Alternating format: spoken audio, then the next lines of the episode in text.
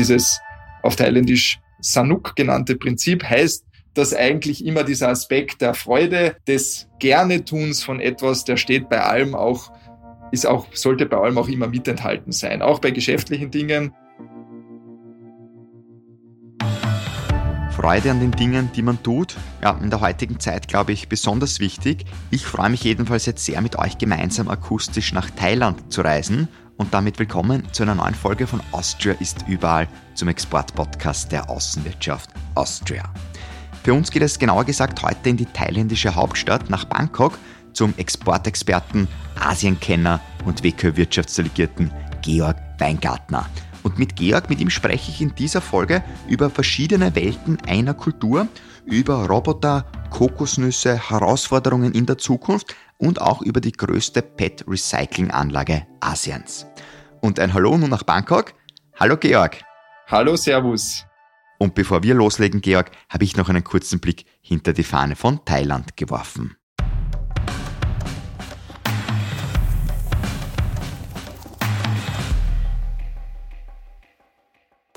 Ein buddhistischer Tempel, der aus über einer Million leeren Bierflaschen besteht. Willkommen in Thailand. Dass die Mönche ihren Tempel auch selbst ausgetrunken haben, darf da aber schon eher bezweifelt werden. Jedenfalls hat aber der Recyclingprozess scheinbar einwandfrei funktioniert. Und Bierflaschen können schließlich vor allem in Bangkok gut gefunden werden. Denn die Hauptstadt ist doch ein Anziehungspunkt für so manche feierlustigen Menschen. Apropos Bangkok, der Name ist eigentlich nur eine abgewandelte und verkürzte Form für uns Nicht-Einheimische, also Touristen. Denn die thailändische Hauptstadt hat offiziell einen viel längeren Namen, mit bescheidenen 168 Buchstaben. Und dieser Name ist nicht nur ein Zungenbrecher, sondern wird von mir aus Zeitgründen jetzt nicht ausgesprochen. Denn viel mehr zu sagen hat nun sowieso unser Asienexperte Georg Weingartner.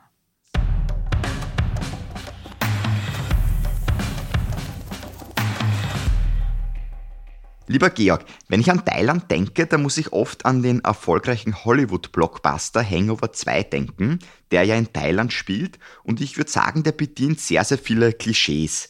Auf der einen Seite natürlich den Tourismus, man macht ganz gerne dort Urlaub. Auf der anderen Seite Party macht man auch ganz gerne dort. Aber dann gibt es auch einen Mönch drinnen in den Film, der bildet, finde ich, so ein bisschen dieses traditionellere Thailand ab. Also der hat auch ein Schweigegelübde abgelegt. Und ja, da möchte man gefühlsmäßig auch das ein bisschen zeigen.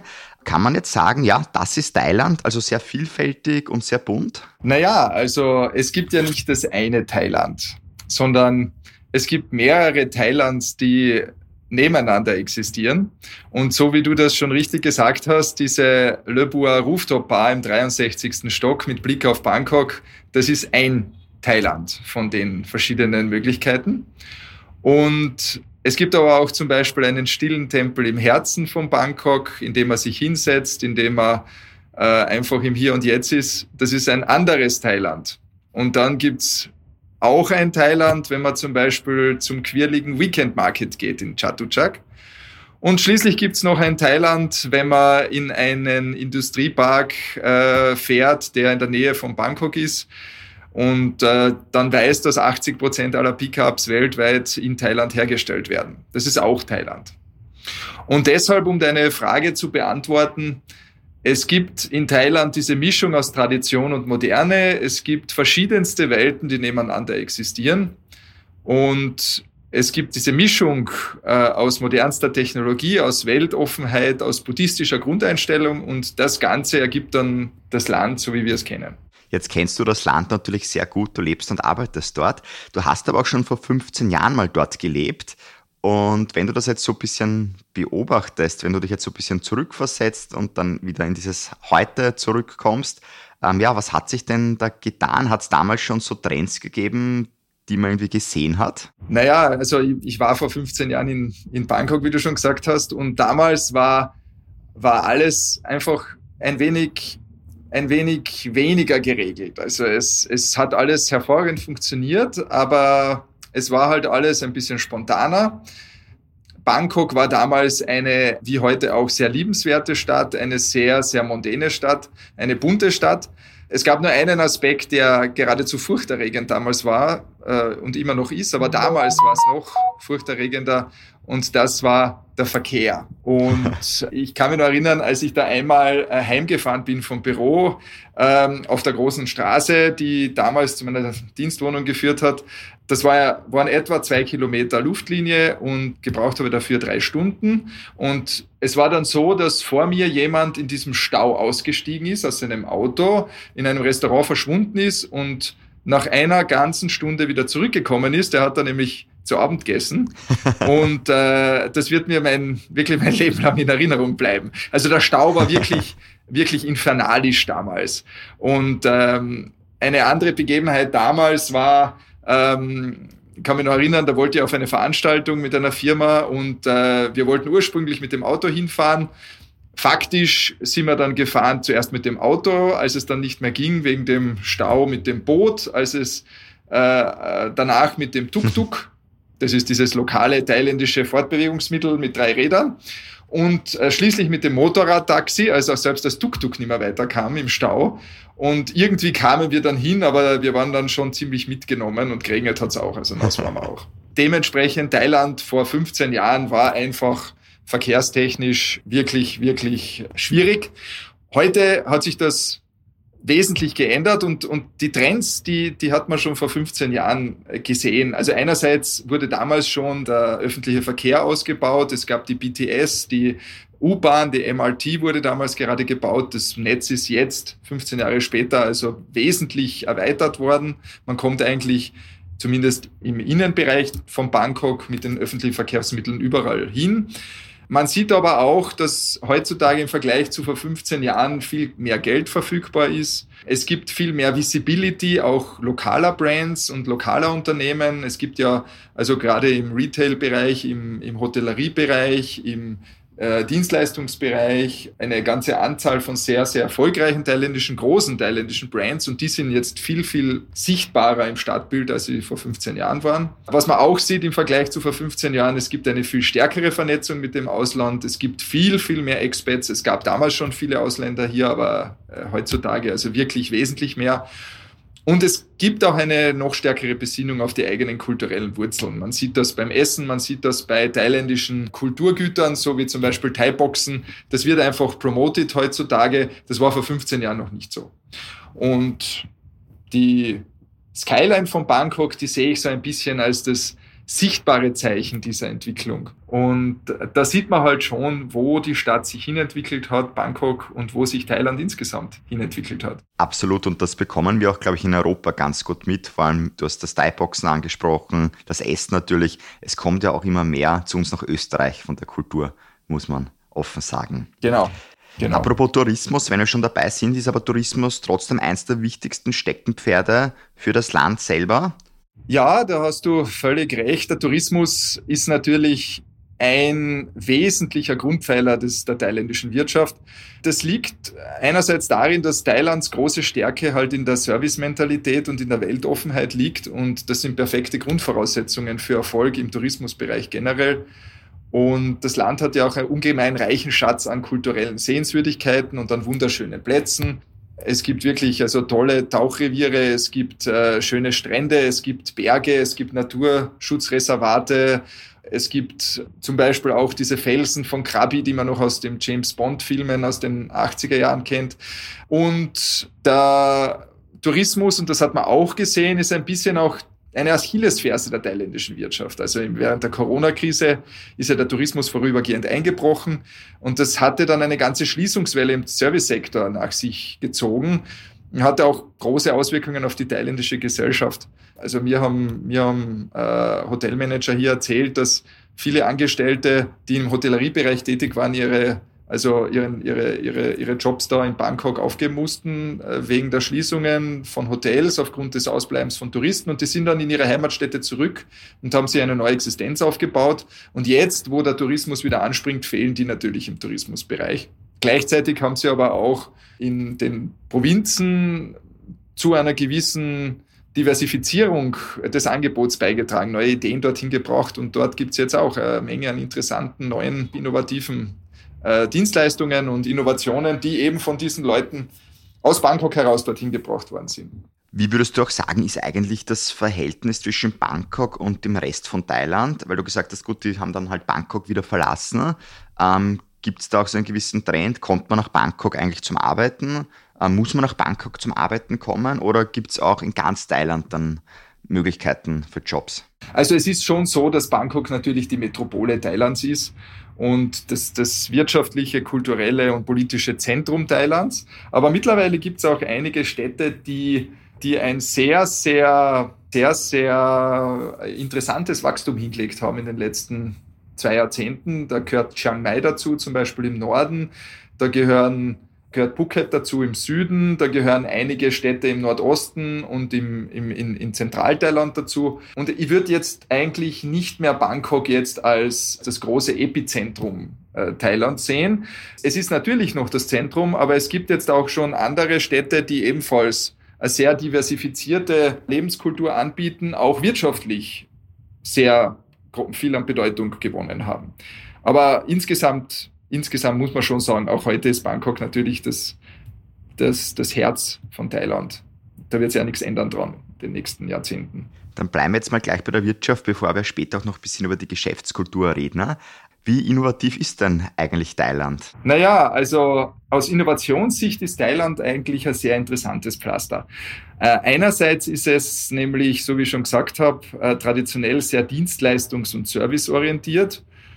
Und ähm, da gibt es natürlich immer wieder inkrementelle Innovationsansätze. Das heißt, dass aus bestehenden Services, bestehenden Produkten heraus neue Ansätze kreiert werden. Das war immer schon so und da sind die Thailänder auch traditionell sehr stark. Ein äh, typisches Beispiel für das Ganze ist zum Beispiel jetzt gerade in Bangkok, äh, das habe ich jetzt besucht, letzte Woche ein vollautomatisches Roboter-Kaffeehaus in zwei Bitälern. Also wurde von einer thailändischen Firma mehr oder weniger konzipiert. Und das Besondere an dem Roboter-Kaffeehaus ist, dass es tatsächlich ein Roboter-Kaffeehaus ist, in dem Sinn, es gibt eine Kaffeemaschine, die von einem Roboter bedient wird, bei dem man was bestellen kann und danach wird der Kaffee wirklich, also aus einer richtigen Kaffeemaschine von diesem Roboter eben äh, gemacht und dann entsprechend serviert. Und äh, das ist halt was anderes, als man tippt nur etwas in einen Automaten ein, in einen Kaffeeautomaten, sondern es ist tatsächlich ein Roboter-Kaffeehaus.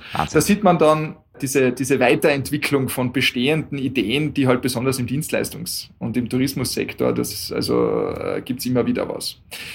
Eine zweite, sage ich jetzt einmal, sehr interessante, innovative oder ein zweiter sehr interessanter, innovativer Aspekt ist, dass man hier sieht, dass modernste Technologien eigentlich in sehr traditionellen Bereichen angewandt werden. Zum Beispiel reines Online-Payment am Straßenmarkt.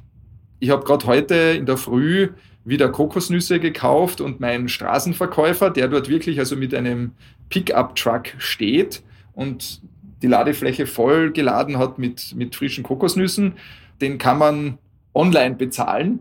Rein online, da braucht man kein Cash dafür. Und das ist äh, etwas, das nicht nur bei dem Straßenverkäufer so ist, sondern das ist bei jedem äh, Straßenverkäufer fast so der Fall. Äh, weil hier moderne Technologien mit traditionellen Settings, mit traditionellen Geschäftsmodellen verbunden werden. Das ist auch etwas, das, das man in Thailand immer wieder antrifft. Und es gibt dann noch einen dritten Aspekt, der aus Innovationssicht sehr interessant ist. Der hat mit der Kultur zu tun in Thailand und hier insbesondere in Bangkok. Bangkok ist ja eine sehr weltoffene Stadt, die Thailänder sind sehr weltoffen und ähm, es ist, glaube ich, auch kein Geheimnis, dass die Menschen gerne in Thailand und besonders in Bangkok leben, aus verschiedensten Ländern. Und daher ist Bangkok schon immer ein Schmelztiegel von Menschen aus aller Welt gewesen. Und was wir jetzt sehen, das sind immer mehr, ich nenne sie ein bisschen so multinationale Startups. Das sind Startups, die thailändische Unternehmen sind, aber in denen Experten aus verschiedensten Ländern gemeinsam etwas Neues kreieren. Und diese starke Ausprägung dieses Phänomens ist aus meiner Sicht in Asien schon sehr speziell und hat eben den Ursprung darin, dass es eben eine sehr multikulturelle Community in Bangkok gibt und dass diese multikulturelle Community auch sehr, sehr bereit ist, sich auszutauschen und auch gemeinsam neue Dinge zu entwickeln. Jetzt könnte man ja fast behaupten, Red Bull hat das ja fast schon mal vorgemacht, oder? Ja, genau. Weil da war ja auch ein, ein Thailänder und dann Didi Mateschitz mehr oder weniger, der das dann vermarktet hat. Der Didi Mateschitz hat das äh, vorgemacht damals und jetzt ist es halt auch wirklich im Hightech-Bereich angekommen. Und äh, wir werden schauen, ob wir noch vom einen oder anderen dieser Startups was hören werden ja, in der Zukunft. Auf jeden Fall. Ja, wenn wir jetzt zu dieser Szene ein bisschen Österreich dazu mischen und uns jetzt auch mal anschauen, wo Österreich denn überall in Thailand präsent ist, mit ihren Produkten, mit ihren Unternehmen, mit ihren Dienstleistungen. Ja, wo sind wir denn überall zu finden, Georg? Also für österreichische Unternehmen in Südostasien ist Thailand vor allem einerseits ein Absatzmarkt natürlich, andererseits ein Produktionshub. Wir haben hier etwa 130 Firmenniederlassungen österreichischer Unternehmen. Die Tendenz ist sehr stark steigend. Also wir haben jetzt in den letzten Monaten wirklich ein großes Interesse verzeichnet von österreichischen Firmen, auch kleinen österreichischen Firmen, innovativen österreichischen Firmen nach Thailand zu kommen. Das Innovationsvolumen beträgt im Augenblick von den österreichischen Firmen in Thailand etwas über eine Milliarde Euro, wenn man alles zusammenzählt. Und unsere Produktionsniederlassungen vor Ort und äh, beschäftigen insgesamt etwas über 12.000 Mitarbeiter, also sehr viele. Die Produktionsunternehmen, die in Thailand lokalisiert sind von den österreichischen Unternehmen, äh, beliefern die den ASEAN-Markt. Andererseits liefern die aber auch in die ganze Welt. Und was die, die Produkte betrifft, so unterscheidet sich jetzt Thailand nicht wesentlich von den, also schwerpunktmäßig nicht wesentlich von den anderen Ländern in der Region. Also unsere Hauptlieferungen nach Thailand sind Maschinen, auch Chemikalien. Und lass mich raten, Georg, ähm, ich glaube, oft weiß man gar nicht, dass es von Österreich ist, oder? Ja, genau, so ist es. Also einerseits viele unserer Brands, die wir haben, äh, sind zwar hier sehr gut bekannt, aber niemand weiß, dass sie aus Österreich sind. Und natürlich passiert es andauernd, dass jemand, wenn man Österreich sagt, dass man mit Australia verwechselt wird. Und manche Besucher unseres Außenwirtschaftscenters landen dann auch tatsächlich bei der australischen Botschaft, obwohl sie eigentlich zu uns kommen wollen. Aber man muss halt dann auch zu verstehen geben, no kangaroos in Austria. Also äh, das, ist halt, das ist halt wesentlich und die Thailänder nehmen das auch zur Kenntnis und meistens verstehen sie dann auch, dass wir das Land sind mit Mozart und in Europa und nicht das Land mit den Kängurus. Also Mozart statt Kängurus sozusagen. Genau. Wenn wir uns jetzt ein bisschen aber generell auch anschauen, ähm, mit wem Thailand denn Geschäfte macht oder gerne Geschäfte macht, weil die Lage ja, die ist ja doch durchaus, ja, man hat große Nachbarn, ne? es gibt China, Japan ist nicht allzu weit weg, natürlich gibt es immer die Vereinigten Staaten, die überall zu finden sind. Hat Thailand da irgendwie so eine Präferenz, mit wem man gerne Geschäfte macht? Oder sagt man, hey, nein, man ist neutral, unabhängig, sofern es geht? Also die Thailänder haben in ihrer Grundtendenz immer die Bestrebung, unabhängig zu sein. Das spiegelt sich in ihrer Geschichte wieder. Sie waren ja nie Teil einer äh, Kolonialmacht in der Vergangenheit und haben sich eigentlich immer Unabhängigkeit, unabhängig gehalten. Und deshalb sind die Thailänder auch sehr offen und sogar interessiert dran, äh, mit verschiedensten Geschäftspartnern ins, ins Geschäft zu kommen. Sie haben da diesbezüglich allerdings schon historisch und mentalitätsmäßig gewachsene Präferenzen für einige Länder, mit denen sie halt traditionell besonders eng zusammenarbeiten. Dazu gehört zum einen Japan, weil die japanische Mentalität und die thailändische Mentalität sehr gut harmonieren miteinander. Dazu gehören die USA, das hat historische Gründe, beginnend mit den äh, 60er Jahren äh, des letzten Jahrhunderts. Äh, und dazu gehört natürlich China, auch wegen starker familiärer und persönlicher Beziehungen vieler Thailänder nach China. Es gibt ja in, in, in Thailand eine sehr große äh, thai-chinesische Community, die auch wirtschaftlich sehr, sehr äh, stark ist. Und das sind also die Länder, mit denen die Thailänder bevorzugt äh, zusammenarbeiten, aber grundsätzlich sind sie gegenüber jedem Geschäftspartner offen. Und es geht dann auch weniger darum, mit wem man Geschäfte macht, sondern eher, welche Erfahrungen man mit dem Geschäftspartner macht. Und wenn die Erfahrungen gut sind, dann ist es möglich, dass es eine sehr lang andauernde Geschäftsbeziehung gibt mit dem jeweiligen Geschäftspartner, egal wo er herkommt.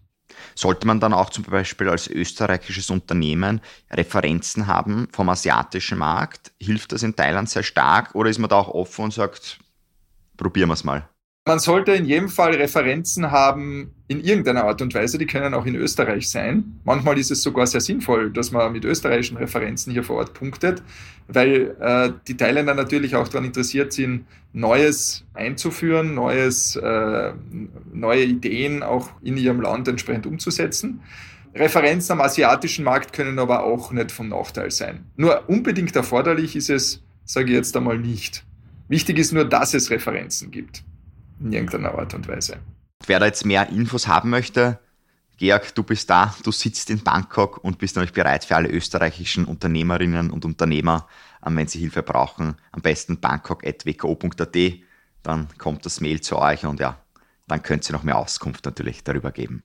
Ja, genau, da würden wir uns sehr freuen und wann immer es Fragen gibt zu Bangkok, zu Thailand, zu Geschäften mit Thailand, zum Geschäftsgebaren in Thailand, um Umgang mit thailändischen Geschäftspartnern, dann bitte nicht zögern und sich an uns zu wenden und wir werden uns sofort um die Angelegenheit kümmern. Und den Umgang mit Geschäftspartnerinnen und Partnern, den schauen wir uns jetzt noch gemeinsam an. Kurz davor noch eine Frage. Wir haben am Anfang über den Verkehr gesprochen und jetzt ist Thailand ja durchaus bekannt, dass da oft die Wolken nicht die blausten am Himmel sind. Ich sage es jetzt einmal so. Umweltprobleme, ist man sich dessen bewusst? Was tut sich da in Thailand eigentlich? Naja, du hast es schon richtig angesprochen. Also Bangkok ist jetzt natürlich kein Luftkurort. ähm, und es gibt auch regelmäßige Perioden mit eher schlechterer Luftqualität.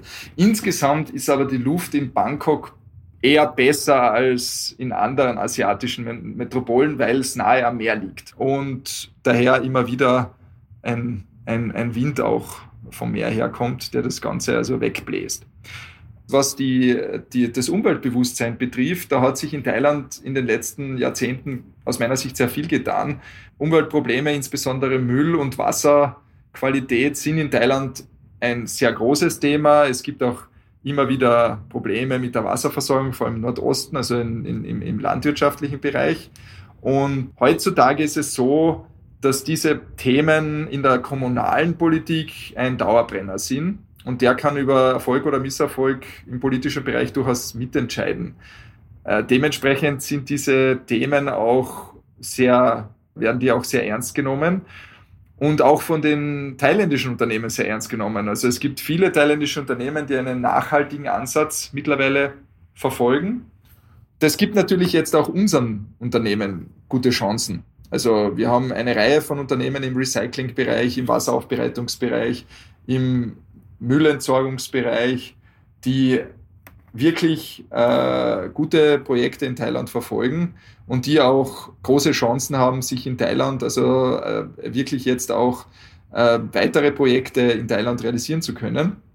Und wir hatten jetzt gerade erst vor wenigen Monaten die Eröffnung der größten PET-Flaschenrecyclinganlage in Asien von einer österreichischen Firma. Also da tut sich viel. Und die thailändischen Unternehmen sind auch bereiter zu investieren. Insoweit geht es, glaube ich, aus meiner Sicht in die richtige Richtung. Und das ist, wir sollten das auch als Chance sehen, so wie es ist. Ja. Absolut. Hört sich auf jeden Fall gut an. Vor allem auch, wenn man so schöne Projekte gerade hört wie diese PET-Recycling-Anlage. Ja, Georg, jetzt sind wir aber wirklich bei der Geschäftskultur gelandet, die ja, glaube ich, auch sehr spannend ist in Thailand. Generell die Kultur, das ist ja schon am Anfang ein bisschen erwähnt. Ähm, ja, lass uns da mal ein bisschen eintauchen. Nimm uns mal ein bisschen so in deine Welt jetzt mit. Wie sind denn so die Thailänderinnen, die Thailänder so? Ja, die Thailänder sind sehr, sehr vielschichtig. Und grundsätzlich äh, sollte man vielleicht einmal so anfangen, dass man sich bewusst sein muss, dass das, dass das Land sehr buddhistisch geprägt ist. Und das wirkt sich auf alle Bereiche aus, auch auf die Geschäftskultur, weil natürlich buddhistische Tugenden sehr groß geschrieben werden. Das heißt konkret, es gibt gewisse Dinge, die sollte man nicht tun, die sind out und es gibt gewisse Dinge, die empfehlen sich, wenn man mit Thailändern in Kontakt tritt, geschäftlich. Protziges Auftreten zum Beispiel kommt nicht gut an. Äh, sich in Szene setzen kommt nicht gut an. Hastiges, übereiltes Drängen äh, auf irgendetwas kommt nicht gut an. Wichtig ist, dass man bis zu einem gewissen Grad Zurückhaltung zeigt, dass man Geduld zeigt, dass man auch eine Art von Bescheidenheit an den Tag legt, das wird von den Thailändern sehr gutiert. Die Grundidee ist die, dass jeder hat seinen Platz im Gefüge hat, alles hängt mit allem zusammen. Es ist ein bisschen so, viele Tropfen machen einen Ozean. Dementsprechend ist es auch, dass man die äh, kleinen Rädchen im Geschäftsgebaren oder im Geschäftswerk entsprechend würdigen sollte, weil auch die äh, wichtig sind ja, aus thailändischer Sicht. Also man sollte niemanden vergessen, man sollte zu allen entsprechenden Respekt zeigen und wenn man das tut, dann ist man schon einmal auf einem guten Weg, dass man von den Thailändern mit offenen Armen dann auch aufgenommen wird, geschäftlich. Ich habe mal gelesen in einem Artikel, es ist auch sehr hierarchisch und das beginnt sogar schon bei der Begrüßung, wo man die Hände hebt, auf welcher Höhe. Und das soll aber komplett kompliziert sein für uns Europäerinnen und Europäer. Weißt du schon, wie du die Hände heben musst, wenn du Leute begrüßt? Oder schaut man drüber weg und sagt man, nein, nein, bei uns, ja, ist das nicht so wichtig? Ja, das ist also das mit dem Händeheben, das ist nur ein, ein Ausdruck dieser sehr stark hierarchisch geprägten Gesellschaftsstruktur. Als Ausländer die Hände zu heben empfiehlt sich generell nicht, weil also das wird auch nicht erwartet, dass man das macht. Man kann da einiges falsch machen. Besser ist, man gibt einfach die Hand, so wie man es in Europa auch macht. Und äh, dann, dann hat man diese Probleme nicht. Und tatsächlich ist es auch so, dass diese dieses hierarchische Denken ist nicht nur in den Begrüßungsformeln enthalten, es ist auch in der thailändischen Sprache sehr stark verankert und sehr exakt abgebildet. Es gibt zum Beispiel eigene Vokabeln für den älteren Bruder, für den jüngeren Bruder, für die Großmutter mütterlicherseits, für die Großmutter väterlicherseits und so weiter und so fort. Es gibt eine eigene Sprache mit eigenen Vokabeln für Angehörige zum Beispiel bei Hof, also wenn man mit denen spricht. Und es gibt wieder eine sehr formale Sprache, es gibt eine weniger formale Sprache und das müsste man alles bedenken. Also insoweit, insoweit ist diese Hierarchie eigentlich in Thailand allgegenwärtig. Und ich glaube, eher als österreichischer Geschäftsmann oder Österreicher in Thailand sollte man sich weniger an diesen hierarchischen Formeln orientieren, die für uns sehr, sehr komplex sind und auch schwer zu erlernen sind, sondern man sollte eigentlich ein paar grundsätzliche Gebote einhalten. Vielleicht kann man das so formulieren als die fünf Gebote im Umgang mit einem thailändischen Geschäftspartner. Und das erste Gebot wäre Respekt zeigen und auch ihm ermöglichen, sein Gesicht zu wahren. Das zweite Gebot wäre Selbstdisziplin an den Tag zu legen, sich nicht in irgendeiner Art und Weise hinreißen zu lassen zu, zu Ausfälligkeiten oder zu, zu lauten Äußerungen. Das dritte Gebot wäre Bescheidenheit an den Tag zu legen, äh, nicht protzig aufzutreten. Das vierte Gebot könnte sein, dass man sich in Geduld übt. Das ist in Thailand sehr wichtig. Das äh, braucht alles, braucht seine Zeit. Und das fünfte Gebot ist vielleicht das Allerwichtigste, das ist auch, was auch immer man tut, es darf Freude machen. es gibt da ein, ein, ein, ein Grundprinzip in Thailand, das heißt Sanuk. Und dieses Grundprinzip, dieses, dieses auf Thailändisch Sanuk genannte Prinzip heißt, dass eigentlich immer dieser Aspekt der Freude, des Gerne-Tuns von etwas, der sollte bei allem auch immer mit enthalten sein, auch bei geschäftlichen Dingen. Und an das, also das ist für die Thailänder wichtig und da sollte man auch eintauchen, wenn man in Thailand ist oder mit Thailändern Geschäfte macht. Absolut, diese fünf Gebote, die werden sicher hängen bleiben. Und ich füge jetzt noch ein sechstes hinzu. Hände hoch heißt nur bei der Polizei und nicht bei der Begrüßung. Genau. Weil du ganz kurz die Sprache auch angesprochen hast. Ähm, ist Englisch weit verbreitet im Business-Alltag dort oder braucht man ab und zu dann doch einen Dolmetscher, eine Dolmetscherin dabei? Also im Business-Alltag kommt man mit Englisch problemlos aus, Deutsch nicht allein. Also Deutsch ist vergleichsweise wenig verbreitet. Auch in den Touristenzentren kommt man mittlerweile mit Englisch problemlos aus. Die Thailänder sind nicht so sprachaffin wie, wie andere Länder in der Region, weil sie eben nie eine Kolonie waren. Aber mittlerweile ist es so, dass also vor allem im, im, im geschäftlichen Bereich Englisch, also mit Englisch kommt man wirklich problemlos weiter und braucht keinen Dolmetscher im Regelfall. Wir haben ganz am Anfang über das Hotel auch im Film Hangover gesprochen. Wenn es dann zu Geschäfte machen kommt, trifft man sich dann auch so in Hotelbars oder geht es dann ein bisschen bodenständiger zu oder gibt es dann Hinterräume, wo man sich trifft. Das habe ich in ja. der einen oder anderen Podcast-Folge in Asien schon gehört. Da hat dann der Chef oder die Chefin ein eigenes Büro und da kommt man rein und dann gibt es einen Wasserfall im Büro auf einmal und so. Ähm, ja, wo trifft man sich in Thailand? Naja, also dieses Klischee, dass man auf Rooftop-Dächern Cocktails gemeinsam trinkt und dann dabei das Geschäft des Lebens abschließt, das ist, das klingt gut, ist aber nicht unbedingt der Realität entsprechend. Also mit jüngeren Thais, insbesondere aus der Startup-Szene, die sind sicher einem Cocktail nicht abgeneigt, aber eher zum Feiern nach einem erfolgreichen Geschäftsabschluss. Und selbst dann eher nur, wenn man sich besser kennt. Das hängt ja damit zusammen, dass die Thailänder sind halt von Natur aus eher vorsichtig und eher reserviert und möchten einmal den Geschäftspartner kennenlernen. Und der typische, die typische Art, wie das geschieht, ist jetzt nicht auf einer Cocktailbar, sondern eher, dass man mal gemeinsam Abendessen geht, dass man möglicherweise eine Abendeinladung einmal nach Hause bekommt, wenn das, die Geschäftsbeziehung enger wird. Und wenn man dann Vertrauen gefasst hat, wenn man den Geschäftspartner kennengelernt hat, wenn man den Geschäftspartner vielleicht auch nach Österreich eingeladen hat, damit er dort ein Referenzprojekt besichtigen kann, dann kommt es irgendwann einmal zum Geschäftsabschluss. Und dann kann schon sein, dass man sich dann in einer Rooftop-Bar einen Cocktail gönnt gemeinsam, aber erst dann und nicht davor. Und es muss ja nicht immer weit oben sein, sondern in Thailand gibt es ja auch, glaube ich, unten, wenn man so möchte, auch wunderbare Lokale oder einfach auf der Straße gutes Streetfood. Genau, also man kann, man kann natürlich auch in einem eher sage jetzt einmal, bodenständigen Lokal sich treffen. Also, dass Geschäfte äh, bei einem Streetfood-Vendor abgeschlossen worden wären, das habe ich bisher noch nicht gehört. Aber möglich ist, ist durchaus, durchaus viel hier vor Ort. Möchte ich nicht ausschließen. Möchtest du nicht ausschließen, sehr gut, ja. Ja, Georg, äh, wir sind jetzt dann schon langsam am Ende.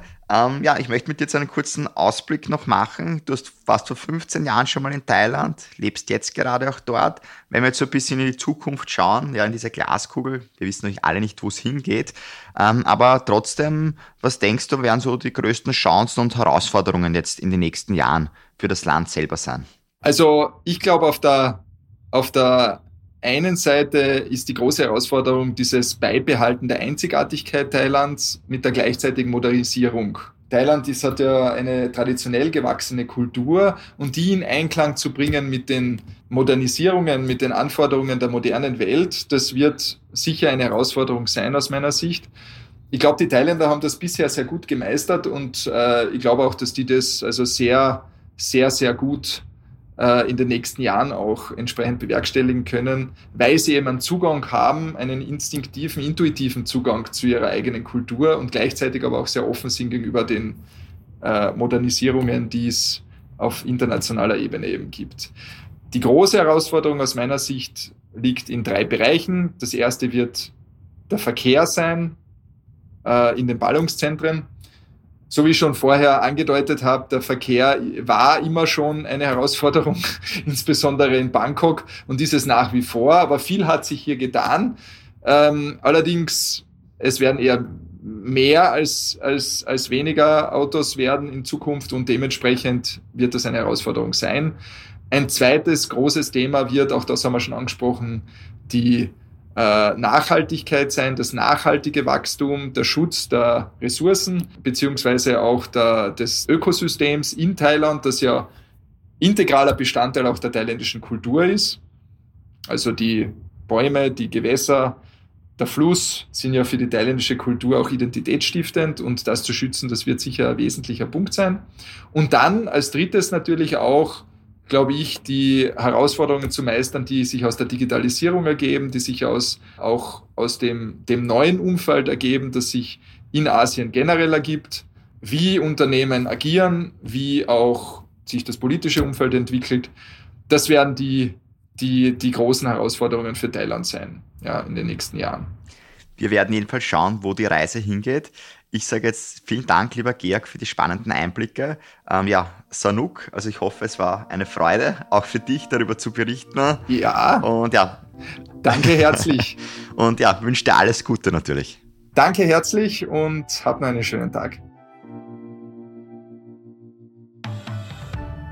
Ich hoffe, dir hat unsere akustische Reise nach Asien jetzt auch Freude bereitet. Wenn dies so war, dann erzähl doch bitte von Austria ist überall und abonniere unseren Podcast auch, sofern du dies nicht eh schon getan hast.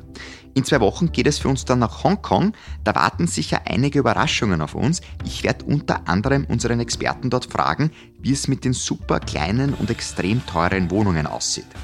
Ich freue mich, wenn wir uns wieder hören. Hab bis dahin eine schöne Zeit. Mein Name ist Christoph Hahn und nicht vergessen, Austria ist überall.